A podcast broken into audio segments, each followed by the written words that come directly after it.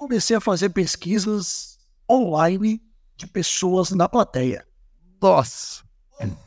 Ô, Márcio, me fala seu CPR aí. Ah, foi. Foi. Não tinha, não tinha LGPD ainda, né? Nessa época.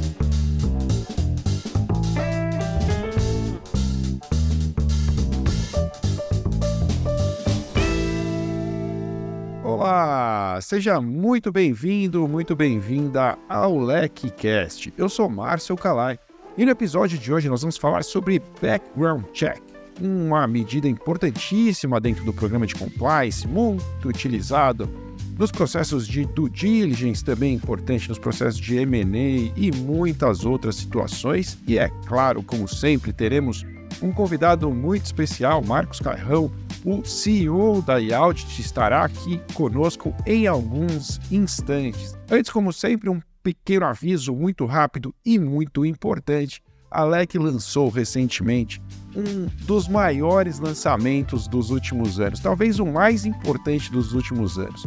Nós estamos de volta no presencial com algo muito, mas muito especial que se chama Imersão LEC Liderança e Compliance. É o próximo passo, é o evento especialmente dedicado para aquelas pessoas que já atuam em compliance, tanto em empresas quanto escritórios de advocacia e consultorias especializadas e que querem dar o próximo passo na carreira. Nós há muitos anos oferecemos os cursos, cursos de compliance anticorrupção, cursos de investigações, os cursos de proteção de dados e muitos outros, mas é, éramos demandados por um encontro adicional, um próximo passo, aquilo que pudesse realmente levar as pessoas a destravar o próximo nível de carreira. E foi por isso que nós inventamos, criamos aqui com muito carinho para você a imersão Lex. Serão dois dias inteiros dentro de um hotel comigo e com grandes especialistas de compliance. Você terá imersão e mentoria. Então, uma sexta-feira o dia inteiro, sábado o dia inteiro, para você realmente poder fazer um networking muito qualificado e se aperfeiçoar tanto do ponto de vista técnico quanto em relação às habilidades comportamentais que são fundamentais para a liderança em compliance. Falando em liderança, quem abre o evento é ninguém menos do que o Nauber, capitão Nauber, da nossa seleção brasileira de vôlei, justamente para falar sobre a jornada de um líder. Ninguém conhece mais isso do que o capitão, o capitão vencedor, capitão da, da seleção olímpica de vôlei, que estará conosco por lá. Então, se você tiver interesse em participar, eu preciso te dizer que neste momento mais de 50% das vagas já estão preenchidas porque são apenas para 100 pessoas. Como é um evento físico presencial, nós temos um limite de vagas e é por isso que se você quiser participar, o link está aí no chat para que você possa saber mais, vai ficar também na descrição do episódio. E eu preciso dar mais um aviso existe um pequeno processo seletivo. Você entra nesse site, vê as condições, faz a sua aplicação e nós respondemos em seguida. Ah, mas por que um processo seletivo? Porque nós queremos garantir que você, que realmente já está em compliance, encontre um grupo homogêneo, uma turma que possa é, se auxiliar nesse processo de desenvolvimento e que estejam em fases semelhantes. Se você ainda não atua em compliance, talvez este evento de imersão ainda não seja para você mas certamente teremos muitas outras oportunidades para estar juntos. Bom, vamos lá, vamos ao nosso papo de hoje. Eu quero trazer aqui o Marcos Carrão. Marcos, muito obrigado por estar conosco. O Marcos, como eu disse, é o CEO da eAudit. Seja bem-vindo. Olá, Márcio, tudo bem? Obrigado aí pelo convite. É um, uma alegria, alegria enorme cada vez que eu escuto falar, que eu vejo alguma coisa da LEC, né? É, desde o Mastermind, desde os eventos, os congressos, os treinamentos e agora mais uma iniciativa sensacional. Tava aqui olhando e vendo, nossa, como é que isso aqui tá sendo impressionante. Parabéns. Valeu, cara. Obrigado. Pô, a gente também, a recíproca é mais do que verdadeira. E audit sempre presente na história da LEC, né? Eu me recordo até, estava falando agora, eu estava pensando aqui. É, eu, sabe que eu me lembrei? Eu me lembrei que uma vez no Congresso Internacional de Compliance, acho que foi no quinto ou no sexto Congresso Internacional de Compliance, nós tivemos um happy hour patrocinado pela Audit eu me recordo de. Eu, eu, inclusive, vesti uma camisa junto com os garçons, todo mundo servindo com as camisetas e foi algo muito especial, muito. Acho que quinto Congresso Internacional de Compliance. Já ó, estamos no décimo primeiro. Faz tempo, hein? Essa história faz tempo. Mas eu lembro do primeiro congresso aí, assim, uma coisa maluca. A gente tá muito tempo nessa estrada de compliance, né? Mas eu lembro do primeiro aí, tá? É verdade. Estamos aqui entregando a idade à toa, Marcos, de graça, sem ninguém sentir pessoal tá descobrindo aí, tem muita gente vendo, melhor não. Melhor segurar. Marcos, eu, eu queria começar, tipo, dando uma oportunidade aqui, te pedir realmente, para quem não conhece ainda, para você poder contar um pouquinho quem é você e quem é a iAudit, o que a iAudit oferece hoje ao mercado de compliance. O Marcos ele é um profissional que começou na área de compliance sem saber que estava na área de compliance em 2003. Estou há 20 anos nesse mercado, né? Comecei nas, nas Big Fours ali e e era uma área de gerenciamento de riscos, projetos de análise de riscos. Só que eu sempre atuei em projetos na época de investigações de fraude, de prevenção à fraude. Então, ainda não se falava, né? ainda não se existia tão difundido o tema compliance, apenas as grandes empresas falavam desse meio no setor financeiro, né? Mas já atuava nisso desde 2003. E a minha história profissional ela se parecem muito, ela começa mais ou menos junto com a Yacht. A Yacht começou três anos antes, né? Ela começou em 2000, é, em 2000. Uh, e ela veio, né? Nosso sócio fundador, né? Inclusive ele está presente aqui, espero não falar nenhuma bobagem, porque ele já falou aí que ele está no chat. Ele veio, né? Antes de começar a Yacht, ele veio do setor que os, o setor financeiro chamava de inspetorias, né? Que eram as investigações de fraude da época e quando ele montou a Out, ele montou focado nesse mercado. Então, nós somos uma empresa que nasceu fazendo investigações de fraude e depois passamos para o segmento de compliance, né, prevenção, e agora estamos, no, desde dois anos atrás aqui, estamos a, a Audit Tech, nós estamos fornecendo ferramentas para dar suporte às áreas de compliance. Nós estamos hoje muito forte nesse segmento de fornecer meios para facilitar a vida do compliance officer. Compliance officer precisa de mais de meios para facilitar a sua vida, sua vida tão complexa, né, com tantos desafios. E nessas ferramentas, eu sei, é claro, nós vamos falar de background check, essa é uma delas, né? É, e o que mais vocês já oferecem hoje ao mercado? O canal de denúncias também, né? O canal de denúncias, até o canal de denúncias da LEC, ele é operado pela Iaudit, é importante dizer isso. E que mais que vocês fazem? Canal de denúncias, background check, que mais está nesse... Nós temos o, o canal DPO, que é outra ferramenta interessante. Por mais que quando nasceu, muita gente comentou e confundiu com o canal de denúncias, mas eles têm segmentos completamente diferentes, público que atende diferente, objetivo diferente, SLAs de atendimentos diferentes. E o próprio background check, a gente vai... Estamos em vias de navegar nessa, nesse mar aqui, né? Claro ele é uma. Apesar de ser uma ferramenta única, ele é uma ferramenta única com várias facetas. Então, eu tenho daquele background check de momentos que eu preciso dar uma resposta em segundos, até aquele background check que eu tenho ali dois, três meses para levantar dados e fazer um dossiê completo. Né? Então, a, a navegação dele é muito enorme. Né? Uh, e os trabalhos de, de suporte de investigações, levantamento de dados, Uh, são os grandes fortes hoje que a gente vem conduzindo. Boa. Para falar de background check, eu acho que seria legal a gente só dar um passinho para trás para dizer realmente para quem não sabe, tá nos assistindo, mas falou, pô, background check, esses termos às vezes em inglês confundem muita gente. Eu acho que cabe aqui esclarecer o que é background check. Até o termo compliance, né? O mercado de compliance tem muitos termos em inglês, né? O background check é o levantamento de dados para dar suporte na tomada de uma decisão. Basicamente é isso, e isso está no nosso dia a dia, desde que a gente se conhece por gente, né? Então, vamos fazer um empréstimo, vamos pegar um empréstimo do setor financeiro. O setor financeiro ele faz um background check de crédito para saber se pode emprestar aquele recurso para aquela pessoa. Né? Isso a gente fala com a naturalidade, existem aí soluções no mercado que você mesmo, as pessoas falam comumente, e é um background check financeiro. Né? Nós estamos fazendo isso. Então, ele está dentro, então, dentro do nosso dia a dia de uma forma que às vezes a gente nem percebe quão importante ele é. Mas é um levantamento de dados para obtenção de, de, de informações para que dê suporte numa decisão de risco.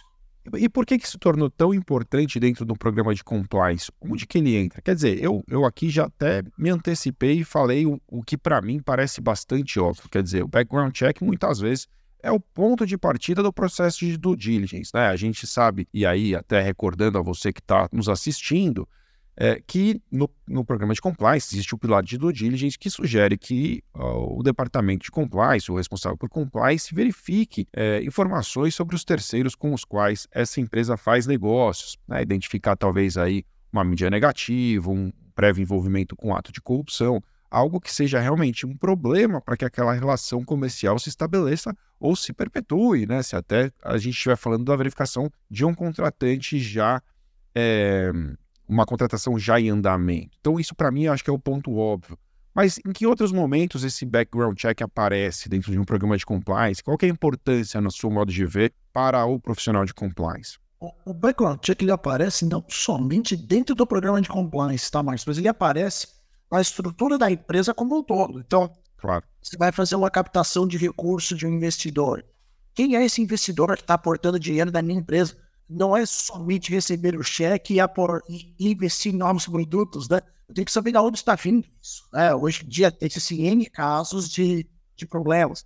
No mercado de franquias, eu vou aceitar um novo franqueado. Quem é esse franqueado? O que, que ele está fazendo? O que, que ele já fez? Né? Qual o histórico dele?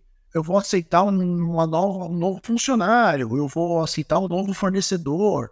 Ou dentro mesmo de um processo investigativo, né?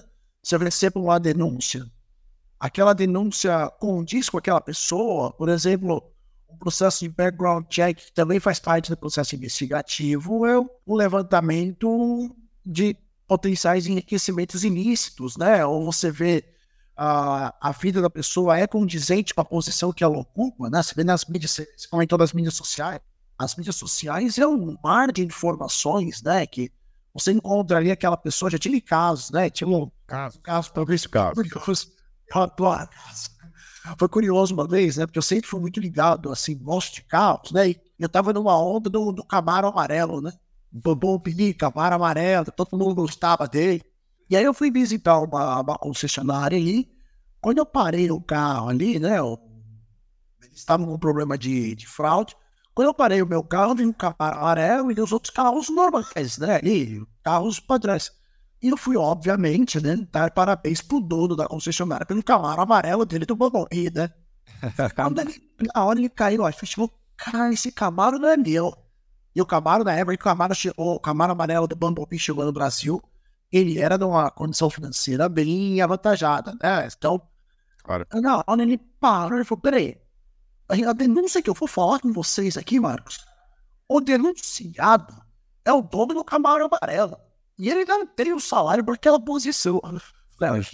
já, já temos aqui alguns indícios externos, né? Caramba, né? Isso, isso é complicado, né? Realmente, assim, queremos torcer pela ascensão patrimonial de todos, né? Mas num cenário em que se torna óbvio ali que existe uma discrepância, é muito complicado, né? E realmente, então você estava dizendo aqui, o background check é, é, um recurso de levantamento patrimonial. Claro que em fontes públicas, né? Eu imagino que não, nesse caso, é, pô, você consegue levantar cartório imobiliário. É, a propriedade de veículos é algo que também é, é dado público para levantamento, hein? Não, né? Não, ela não é pública, ela é privada. Tá. E a gente não pode obter esses dados sem o consentimento do, do dono do. Ah, então, perfeito. Existem dados que de livre acesso público e claro. existem dados que estão livres com fontes privadas e dados que eu só posso acessar se a pessoa dona do, do dado permitir que eu tenha acesso. Entendi. É, interessante mesmo. E aí é te perguntar de desafios, né? A gente vive momentos de muita transformação na, na nossa sociedade, muita coisa mudando, né? A gente vem pós-pandemia, num mundo que ficou trancado em casa, de repente voltamos para a rua, inteligência artificial vem varrendo, né? A, a, o cenário. Queria te perguntar primeiro de desafios e depois das oportunidades. O que, que você enxerga hoje para um, um, um profissional que está ali dentro de uma empresa, ou mesmo enfim, escritórios de advocacia, consultorias especializadas que usam serviços de background check, é importante destacar isso. O que, que você encontra hoje como os maiores desafios dessas pessoas? O que, que você pode é, identificar? Do que, que eles sofrem? O grande problema é o excesso de dados e informações que estão disponíveis, né? Isso tem se tornado cada vez mais um desafio para as áreas de compliance ou para as áreas que usam as informações, né? Então, separar o joio do trigo sempre foi um problema, mas agora a coisa ficou ainda mais difícil. O dado ele está lá, né? A, verdade, o dado está lá. O problema é transformar esse dado em informação. A inteligência artificial vem fazendo maravilhas, né? Vem ajudando muito, mas somente a inteligência, e aí falando um pouquinho de oportunidades, né? Somente a inteligência artificial e somente a, a robotização desse, desse processo ele não vai te coibir de todos os riscos, ou vai te permitir acesso, né?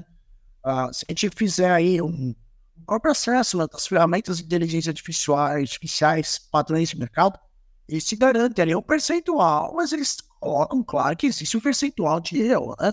A, claro. inteligência artificial, tanto que existe lá, um, você precisa fazer uma, um, um deep learning, você precisa manter ela aprendendo.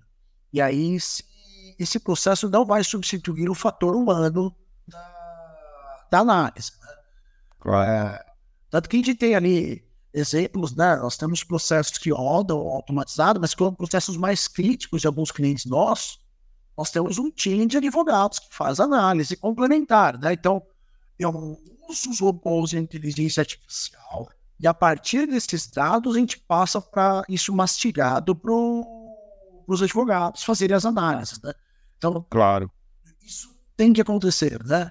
Ah, porque o desafio ele é muito grande. Se confiar 100% também no você corre o risco de ter um problema de tomar a decisão errada. Esse é o grande problema, né? O grande risco em cima do background check, né? Você Sim. aceitar um parceiro com base numa análise errada, né? Então, esse é um desafio enorme ali, né? Será que, é, pô, fiquei curioso sobre isso. É, realmente, você tem um ponto importante. Você tomar uma decisão errada baseada em dado positivo ou negativo, quero dizer, você negar ou você conclu concluir que, ok, vamos em frente e, e cair num erro é um problema.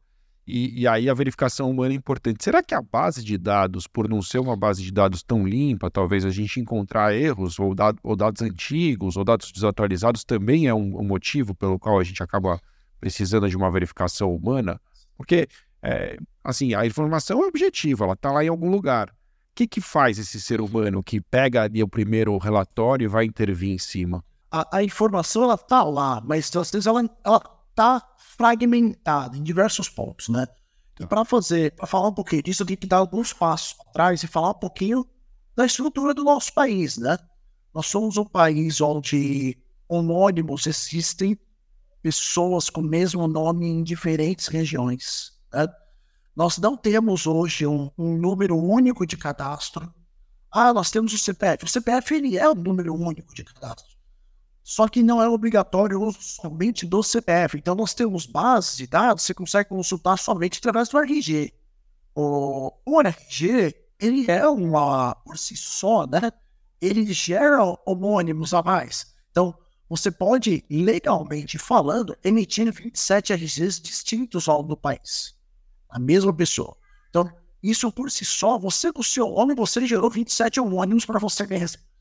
Ah, e, e a loucura é que nós ainda, também pensando na história do nosso país, né, a questão do desenvolvimento, nós ainda temos muitas bases de dados. Eu estou falando bases distintas, desde processos civis, criminais, trabalhistas, bases de dados financeiros, onde a chave mestre de consulta é o nome da pessoa.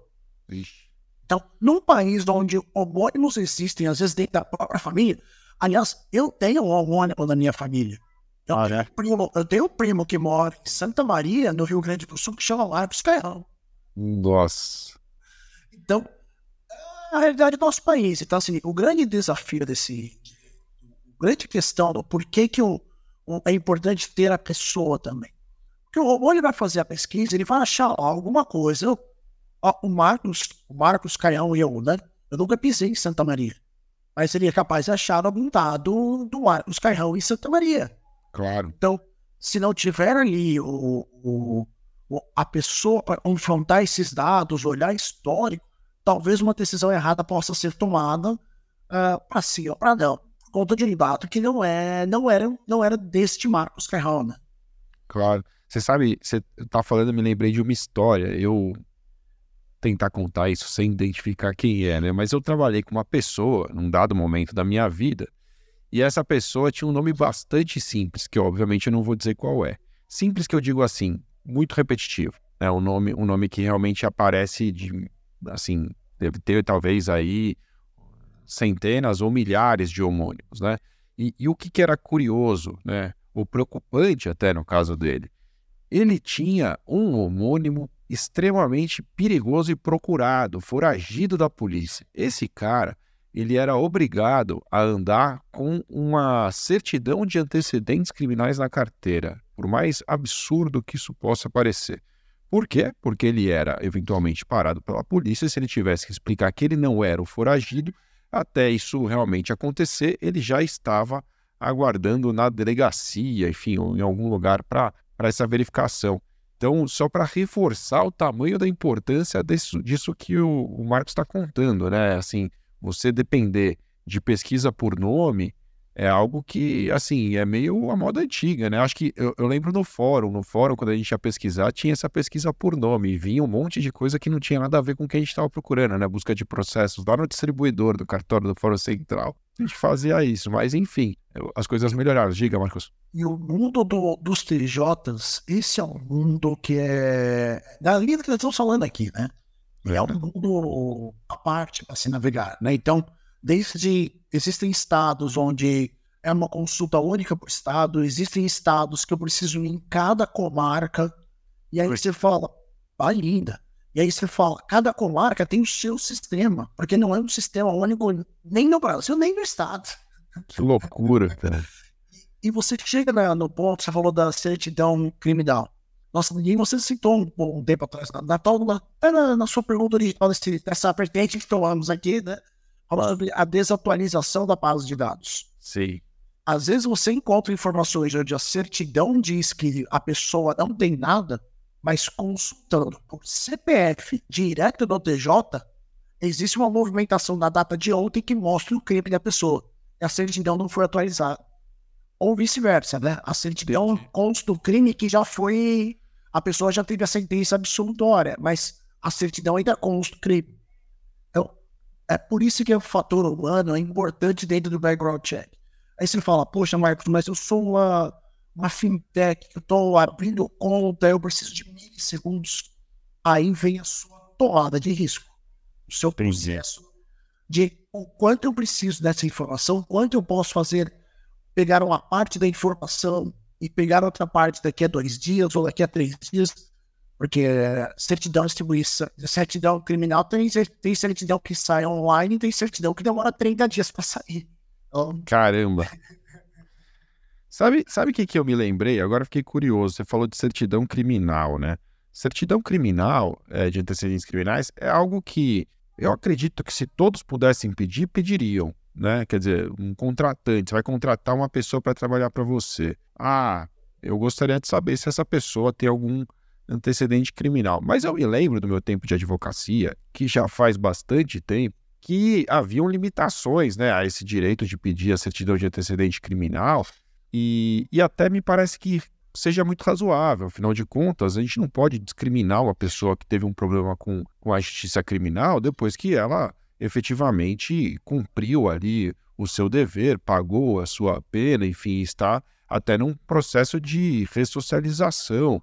Né? Recentemente eu tive a oportunidade de conhecer um sujeito nesse, nesse cenário, depois de passar por um crime grave, ter cumprido sete anos de pena, e ele me contou da dificuldade que é realmente você encontrar um novo rumo. Então, imagina se as pessoas pudessem simplesmente dizer: não, você aí que teve um problema criminal está fora da sociedade, essa pessoa não, não arruma emprego nunca mais. Queria te perguntar como isso funciona hoje em dia. Segue dessa maneira? Existem restrições? O empregador pode puxar esses dados é, criminais, antecedentes? Como é que isso funciona? Ainda essas restrições existem e eu concordo com o seu ponto. A gente está falando de ressocialização da pessoa, né? Claro. Senão, a pessoa comete um erro aos 18 anos, nunca mais vai conseguir uma, um processo, uma processo seletivo. Então, uh, existe essa questão. Uh, existem, por isso que existem dados que você pode buscar, que são livre acesso, e dados que a própria pessoa precisa te autorizar a obter esses dados. Tá? É o primeiro ponto.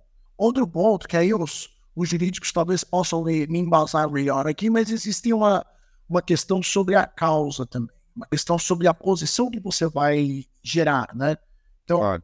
eu estou contratando uma, uma pessoa para cuidar uma, uma creche crianças. Essa pessoa acabou de sair, ela, tá, ela cumpriu sua pena, mas ela acabou de sair porque ela cumpriu sua pena por pedofilia. Então, a empresa consegue entrar com um pedido para justificar que aquela posição eu não posso aceitar uma pessoa que tenha uma condenação relativa à pedofilia. Claro.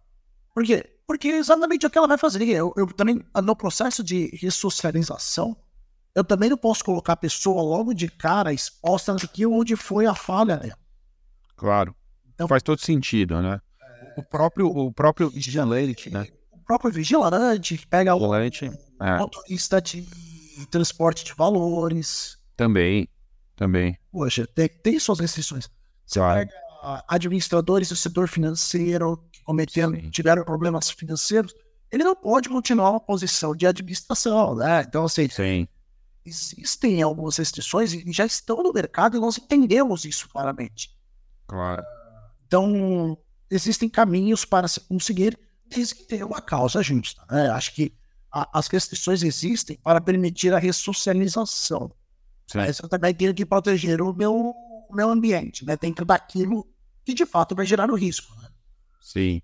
Sem dúvida, é, o que eu me recordo do vigilante, pô, você vai, é uma pessoa que de repente cometeu aí um crime à mão armada, e aí você vai dar a ele uma arma, né?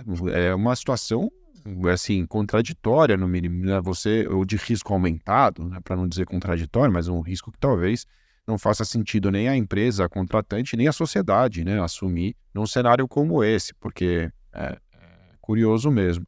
E aí, sabe o que eu queria te perguntar? Como a gente estava falando de histórias, a gente sempre gosta de ouvir aqui. Eu queria te perguntar se teve alguma história surpreendente, assim, de uma coisa que parecia que não era nada, e de repente você fala assim, nossa, a gente encontrou um negócio que foi um, uma coisa mirabolante. Ou enfim, alguma surpresa que uma pesquisa tenha te causado, ou algo engraçado que você encontrou aí, você falou, puxa, você não acredita. Tipo essa história do robô que foi boa. Você estando há 20 anos no mercado, todo dia surge alguma coisa, tá? Claro. Então, algumas assim de bate pronto que eu lembro, né? Eu lembro quando começou ali a questão de. Porque quando nós começamos a fazer background check usando robôs e pesquisas e sistemas e workflows para tomada de decisão, uh, isso era muito novo no mercado. Uh, eu lembro que os meus principais concorrentes eram escritórios jurídicos que faziam as pesquisas manualmente. No braço. E, no braço, né? E aí eu fui demonstrar essa ferramenta num congresso então imagina aquela, em cima do palco, aquele congresso, e aquela ideia de palestrante que gosta de, de interagir com o público, né? Eu comecei a fazer pesquisas online de pessoas na plateia. Nossa! Ô, Márcio, me fala seu CPR aí. Ah, foi um. Não tinha, não tinha LGPD ainda, né? Nessa época. Resultado exposto no talão aí, ó. Nossa! Aí um dos caras me apareceu lá, Receita Federal, morto. Morto. CPF cancelado. CPF cancelado. Cara, você tá em pé na minha frente, então. Alguém tá errado aqui, né? Ou eu duvido coisa, ou eu tenho coisa por aquilo que eu só Aí ele me contou o que aconteceu. É, ele sofreu uma fraude no INSS. Nossa usaram o CPF dele e, e, assim, foi uma coisa. E aí ele falou, ó, e assiste aqui, ó, contando aqui e tal, pô, isso aqui reverberou, falei com a polícia, a polícia foi atrás, já foi, me juntou em outra investigação, tal, tal. Ah, assiste o Jornal Nacional hoje à noite que vai ter uma reportagem sobre ele. Caramba, olha o que virou. E assim, foi aleatório, sabe? Pega fogo, tá seu CPF, pega o CPF. E no mercado da época, né, que você conhecia todo mundo, né? Então você chamava a galera pelo nome, né? Ô Márcio, tá seu CPF? Eu falei, era uma pessoa conhecida, cara. Assim, Caramba. Essa foi uma de bate-pronto que foi impagável na história aí, né? Situação preocupante, né? Situação complexa. E aí, é, ia te perguntar outra coisa, né? Pensando de novo, como eu sempre faço na vida dos nossos ouvintes aqui que você poderia falar hoje em dia, né, no cenário que a gente vive, sobre melhores práticas? Existem, assim, é, a gente, né, quem está aqui nos acompanhando, provavelmente conhece a abordagem baseada em risco. Você já deu aqui alguns exemplos, né? Você precisa de velocidade, você assume mais risco, é uma questão de apetite de risco dessa empresa, ou então você busca, sei lá, o maior número de informações no menor tempo possível. Existem formas de lidar. E a, e a decisão, muitas vezes, que passa pela cabeça do nosso ouvinte é assim: em que momento que eu preciso de mais informação, em que momento que eu preciso de mais velocidade? Sobre o que vocês oferecem, que eu acho que você está mais acostumado ali dentro do seu universo, o que, que, você pode falar de boas práticas? Por exemplo, eu tenho 5 mil fornecedores, eu tenho que rodar background check dos 5 mil, é, eu posso selecionar de repente só aqueles que têm um contrato maior? Que, como seus clientes costumam trabalhar? Que tipo de orientação você pode dar para esse nosso ouvinte que está pensando no cenário dele? Tudo vai depender, assim, parece uma resposta patrão de quem não quer responder, mas eu juro que eu quero responder não é só risco financeiro. Assim, a tua imagem, quanto eles estão levando teu produto de um lado para o outro. Qual é a sua dependência com relação a eles? Qual é o seu orçamento para fazer isso? Como eu falei, background check, eu posso fazer background check de milissegundos até background check de semanas, né? Qual é o teu, qual é o teu apetite para buscar aquela informação? Nós temos clientes que rodam desde que, que como fariam esse caso, né? A gente faria uma matriz de risco de todos eles, selecionaria os principais, olharia. Eu processo em que eu olho mídias sociais diariamente. Então, para aqueles maiores riscos, eu estou olhando eles diariamente, estou olhando questão criminal, trabalhista.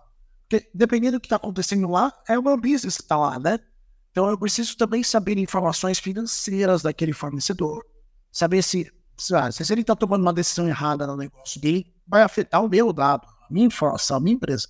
Então, Correto. eu olho isso mensalmente. Ah, então, vai depender muito do qual o objetivo vai ser. Deixar de olhar também é uma decisão que você pode tomar. Ah, não é recomendado, porque você vai, você vai descobrir da pior maneira possível, né? Mas eu acho que sempre dá para buscar dentro daquilo que você tem de, de orçamento, porque hoje os dados estão aí. Não é um. Por mais que eu estou falando de tantos exemplos caros ali, de custos de desenvolvimento, mas o background check hoje se tornou uma coisa que não é tão, tão fora do alcance de um programa de compliance. Né? Então, claro. se, você, se você tem uma empresa com 5 mil fornecedores, você tem orçamento para conduzir o background check e evitar riscos maiores. Até porque um fornecedor desse pode te colocar numa situação que não vai ter custo para cobrir. Né?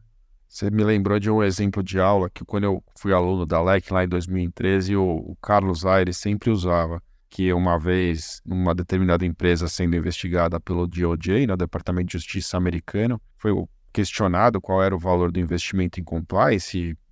Enfim, a pessoa que respondia se dizia bastante orgulhosa do investimento, mas proporcionalmente ao tamanho da empresa era irrisório. E aí a resposta do investigador, eu já não sei mais se isso é verdade ou se é lenda urbana. Então, eu acho que é importante eu é verdade, questionar o cara. Essa história é o Carlos Aires, eu não estou brincando, porque o Carlos Aires o Carlos vai falar. Vai falar, foi o chefe do. Falou, né?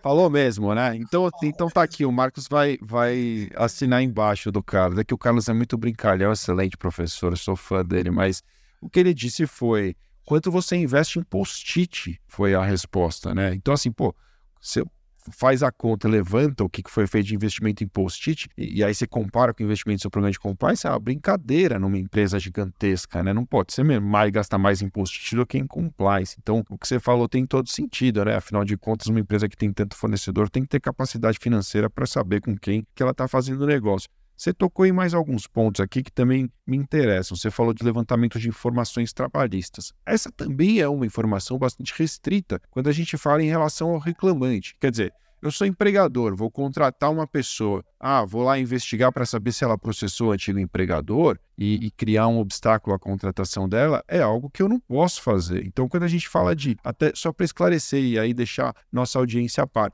que tipo de informação trabalhista você pode fornecer? É sobre a empresa devedora de questões trabalhistas? É sobre, é, enfim, se ela está lá na lista de, de execuções trabalhistas? É algo nesse sentido? Eu não posso ser bom conto, porque assim, legislações todas, inclusive LGPD, legislação trabalhista, não permite você fazer consultas trabalhistas no processo de aceitação de um funcionário Claro. Ou até mesmo, porque algum, algumas empresas tentam esconder esse processo e fazem isso na, depois que a pessoa está dentro né, da, da empresa. Então, você faz uma consulta trabalhista, porque você já tem os dados do funcionário. Ah, isso é... Você faz a consulta trabalhista dentro do processo de avaliação. E por acaso aquela pessoa é desligada. Isso aí também não pode fazer. Né? Claro.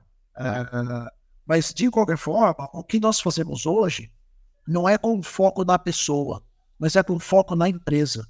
Perfeito. Então, eu vou aceitar uma nova empresa como meu franqueado.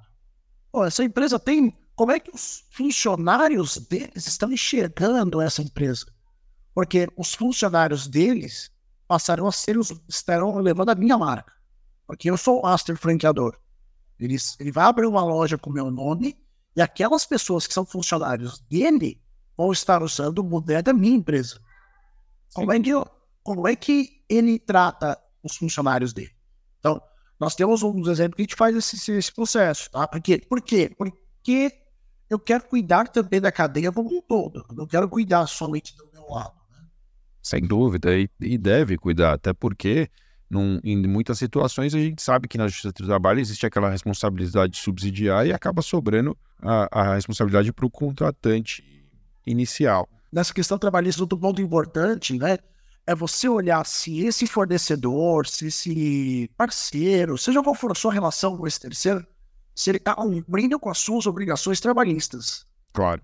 Que também é outro processo que às vezes os funcionários do outro lado nem sabem que está acontecendo mas ele está deixando de recolher corretamente os impostos, está fazendo o depósito corretamente. Isso também a gente faz, faz a busca para ajudar na informação. Tem que ser, né? Senão, a hora que você é mandar embora, você vai olhar lá todo o seu assembleia com as decisões peraí, não foi nada engolido? Peraí, não, não foi. Não precisa olhar. É, isso ainda é um, é um problema recorrente e parece que a gente ainda precisa evoluir mesmo no sistema, porque é um furo que quando vai ver é, e já existe um buraco enorme ali, fundo de garantia que não é recolhido, coisas desse tipo que pode no final do dia acabar sobrando para o trabalhador ali, né? Não... E para você, né? Você empresa que está tratando aquele fornecedor ou tem uma relação com aquele parceiro, talvez esse furo que ele está tendo aqui, na hora que ele tiver que arcar com isso, você, talvez seja o processo que não vai manter aquele parceiro de pé. Quebra o cara. Financeiramente quebra o cara. E você tem a sua marca atrelada àquele cara. É super importante olhar. E, e quando a gente fala de Brasil, né, voltando lá naquele papo que a gente estava falando sobre olhar um pouquinho para o nosso país, olhar o histórico. O Brasil, por mais tem muita empresa grande estruturada no Brasil, mas ainda tem muita empresa pequena, média, desestruturada. Claro. Então isso, isso acontece e não é, não é difícil de encontrar. Né? A grande maioria das empresas no Brasil são empresas de pequeno porte, né? a gente sabe disso. É, ainda tem muita gente precisando de estrutura. Você mencionou muitas vezes a LGPD, né? Quando a gente estava falando aqui, queria te perguntar se muita coisa mudou a partir da LGPD, porque afinal de contas, eu imagino que os, até os seus clientes tão, devem estar preocupados também com a fonte dos dados e tudo mais. Como é que vocês lidaram com isso? Já está tudo é, muito claro?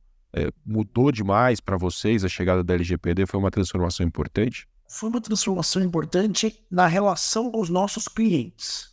Eles começaram a entender isso, valorizar mais essa questão, né? Valorizar o ponto, dar atenção pro, pro target, né? seja qual for a esfera que nós estamos buscando, mas existem dados que eu preciso buscar informação, tem dados que eu preciso dar ciência, e dar ciência não é nas letrinhas pequenininhas lá no, no fundo do contrato, né? Precisa dar destaque, ele tem que fazer, às vezes tem que clicar especificamente se é online, tem que assinar específico que, ó, vou fornecer seus dados para buscar informações antecedentes. Nossos clientes mudaram isso. O que a gente começou a ter questionamentos dos clientes, que foi muito legal para relação a isso, é, é com relação a qual tipo de base nós estamos usando, qual é a fonte de dados, como nós certificamos que aquela fonte é legítima, mas isso do nosso lado acabou não alterando. Por quê? Porque esse foi um ponto, né, que a gente começou nesse mercado há muito tempo, né? Então, lá atrás a gente já tomou essa decisão de nunca pisar na linha cinzenta. A gente nunca, a gente sempre, eu nunca coloco nenhuma fonte nova com os nossos clientes sem a gente saber de onde veio, como ela é composta, porque existem fontes públicas, fontes Existem aqueles agregadores de fontes públicas, que também é uma boa fonte né, de, de dados, ah, mas da onde ele estava nos seguindo essa informação? A gente audita nossos fornecedores, né? Claro. Então, então para a gente aqui desse lado acabou não alterando, porque já era uma coisa que a gente fazia. A alteração que a gente sentiu é os clientes começaram a valorizar esse ponto que às vezes a gente falava nas reuniões comerciais, mas era tipo de informação que passava desapercebida, porque não era estava na atenção dos nossos clientes. Não era uma preocupação, né? Por mais surpreendente que isso possa parecer.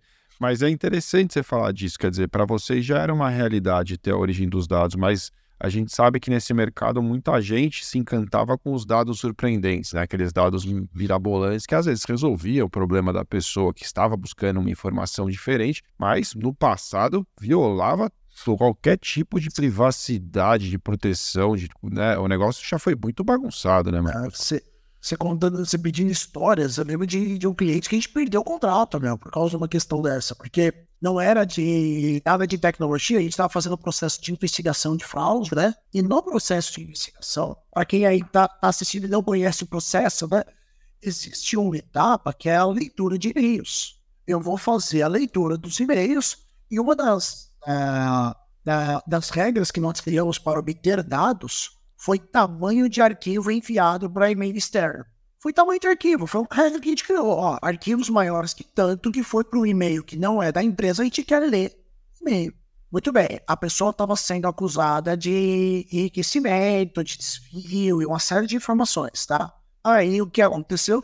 Achamos o e-mail dele, mandando para a esposa dele o IR dele, o extrato bancário e o extrato de investimentos. Cara, tudo que a gente quer saber se tem ou não tá lá, naquele tá e-mail. Né? Ali se sim ou se não, aqueles três arquivos possuem o que a gente quer saber. E nós não, não lemos, não abrimos. Foi descartado no processo de triagem. Por quê? Porque são fontes confidenciais, eu não posso. Ah, mas ele mandou aqui, tá dentro do. e-mail corporativo, é. Mas não, mais nesse caso eu não. posso abrir esses, esses, três dados especificamente, eu não posso abrir. É, sigilo fiscal, né? Uma coisa. Você sabe o que, que eu me recordo? Quando eu, quando eu era estudante de direito, é, estagiário, transitava muito pelo centro de São Paulo, né? Fazia parte. Hoje os estagiários de direito acho que não, nem vão mais ao fórum assim como nós íamos, porque é, agora é tudo digital e tanto melhor, tá? Não sou saudosista, nem quero falar que a experiência é melhor ou pior, só que era um fato. Eu ia para o centro de São Paulo com muita frequência e transitava por lá. E aí, quando você caminhava, sei lá, pela Praça da Sé ali, por exemplo, era comum encontrar gente te oferecendo um CD. Talvez você que está me ouvindo nem saiba o que é um CD mais, porque não se usa. Não estou nem falando de disquete, estou falando de um CD. Com os dados é, de imposto de renda das pessoas em ordem alfabética, tinha um mecanismo de busca ali e o CD trazia. Então, assim, para você ter ideia de como era é, uma grande bagunça né, com os dados públicos, aliás, os dados privados dentro dos órgãos públicos, um perigo é, absurdo, né? Mas hoje em dia, felizmente, esta bagunça terminou, né? Acho que não, não se pensa mais, não se fala mais nisso. Graças a Deus, né, Márcio? Porque isso, Pô, isso dava uma... A gente ia para as reuniões, assim, eu lembro de quando a gente começou esse, esse processo de é, ofertar tecnologia, a gente ainda não usava o nome Tech, mas sim já começava a estar nisso há um tempo. E meio que eu recebia de pedido, ah, mas você consegue colocar aquele CD? Ah, mas e se eu pegar esse CD eu colocar numa base interna da minha empresa, eu vou compartilhar essa base com você. vou ter que saber de onde vem, porque eu continuo poder, não podendo usar. É. E se eu pegar um CD é fantástico. E as pessoas ofereciam coisas mirabolantes, né? As pessoas realmente traziam propostas malucas. E para quem está no desespero, ou para quem é mais inescrupuloso mesmo, acaba sendo uma convite é, quase que recusável, até porque o valor que se cobrava num CD como esse, eu não vou lembrar quanto era, mas era um preço irrisório perto da, da importância das informações que poderiam ser encontradas por lá. E, e, assim, eram informações do imposto de renda das pessoas, né? Não eram só dados, enfim, eram dados seríssimos. Né? E aí, é, a gente falou de boas práticas, eu queria te perguntar de práticas não tão boas assim. Erros comuns. Se você fosse colocar um ou alguns erros que é o perigo, assim, para quem está nos ouvindo, não cometa esses erros quando o assunto for background check. O que, que você acha que as pessoas podem ir mal? Não dar atenção para essa questão do que é informação pública, informação privada, informação protegida. Isso é, é terrível, porque você só, você só corre o risco de tomar uma decisão que depois vai ser revertida contra você, ou você saber de uma informação que você nunca vai poder usar. Isso só, é só frustração. Uh, não menospreze o poder do brasileiro de esconder informação não ache que parou, que, porque a informação ela, ela é ela vai passando, mas você consegue chegar, cruzar dados e vai chegando ali. Não menospreze a questão de homônimos do Brasil. Isso é um ponto que parece simples, mas cara, tem muito. Você vai achar dados cruzados, muita coisa ali, e você vai tomar uma decisão e você vai ver não era homônimo. Esse dado estava disponível, faltou mergulhar um pouquinho mais nisso, né? Uh, acho que são os três principais erros. E, eu, e acho que o outro, se eu tiver que. É, é uma coisa que me falaram quando eu fiz meu, meu MBA de, de negócios, né? Se você não quer risco, não saia de casa. O mundo empresarial é composto de riscos. Você vai ter que tomar uma decisão. Porque você tem um orçamento, não dá para você passar daquele orçamento, o dinheiro acaba. A, a informação hoje, o mundo, né, ele, é, é ele tem muito dado. Muito dado que dado bom que você pode usar. Não estou falando de dado oculto, não. É... Então, se você não souber tomar uma decisão de risco e, e viver para aquele risco, e se preparar para aquele risco, você não vai conseguir tomar decisão. É claro. Então, acho que esse é outro ponto bem importante, que mergulhar no mundo de background checks tem que saber que em algum momento você vai ter que tomar uma decisão. É, o background check vai te ajudar muito, mas não vai tomar a decisão por você. Não insista, porque isso não vai acontecer. Marcos, eu deixei de te perguntar alguma coisa que você gostaria de acrescentar ainda sobre esse tema. A gente está caminhando para o fim aqui. Às vezes eu posso realmente ter me esquecido de algo relevante. Você tem mais umas duas horas de conversa. Aí você quebra o, o LikeCast. O LikeCast vai se tornar um, um programa alongado aqui.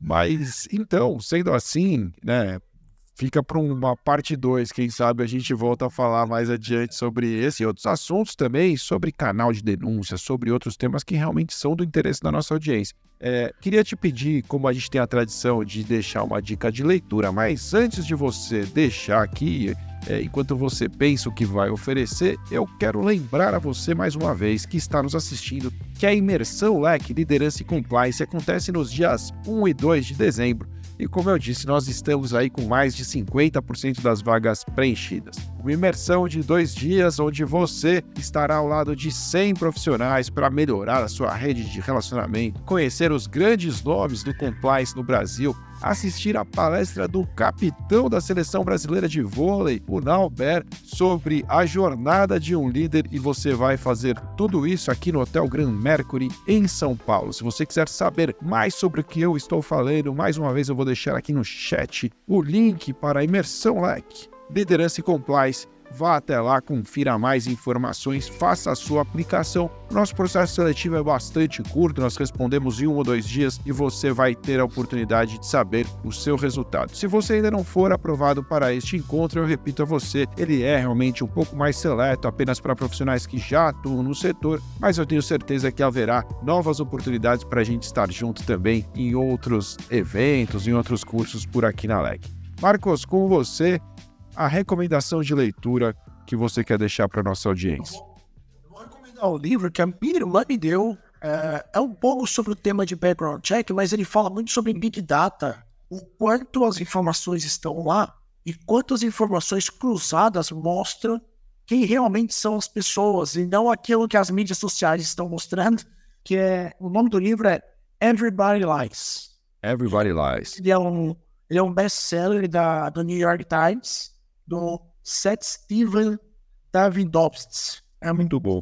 E você sabe, Marcos, estava conversando outro dia com um cliente e me contou que eles combinaram de comprar todos os livros que são indicados no Blackcast. Fiquei muito feliz com isso. Eu acho bacana saber, porque eu também boto, eu tenho uma fila enorme de livros para ler aqui e eu continuo comprando também porque é muito legal, né? Pegar a recomendação de alguém que já leu na frente pode te dar aí essa essa dica importante. Marcos, quem quiser falar contigo, saber mais sobre audit, outros canais, outros serviços, enfim, o LinkedIn é um bom canal, é o site da Audit, o que você gostaria de deixar? Nós estamos com todo mundo hoje em dia, estamos em todas as plataformas, né? Estamos ali no, no LinkedIn, Instagram, Facebook, o nosso site funciona bem, nosso WhatsApp, todos os meios.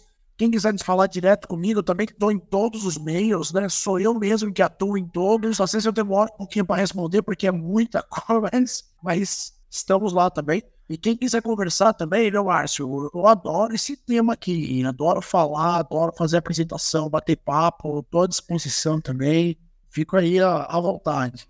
Show de bola, Marcos. Pô, obrigado demais pelo papo, cara. Foi um prazer realmente conversar com você. Eu tenho certeza que foi muito esclarecedor para nossa audiência. Espero que a gente possa fazer isso outras vezes também, cara. Obrigado. Valeu. Excelente, eu que agradeço. Estou à disposição. Se quiser fazer a segunda rodada de background check, tem mais causos aí para contar. Combinado, obrigado, obrigado também a você que nos acompanhou até aqui. Se você quiser saber sobre a Imersão Leque, Liderança e Compliance, não se esqueça de acessar imersãoleque.com.br. Lá tem mais informações com tudo que vai acontecer neste grande evento. Eu estarei lá presente, vou palestrar, serei um dos mentores. Se você quiser ser meu mentorado, minha mentorada, será um prazer recebê-los na Imersão Leque, Liderança e Compliance. Ficamos assim, então. Obrigado pela audiência, obrigado pela presença de todos. Nos vemos na próxima terça-feira, sempre às 18 horas e 18 minutos.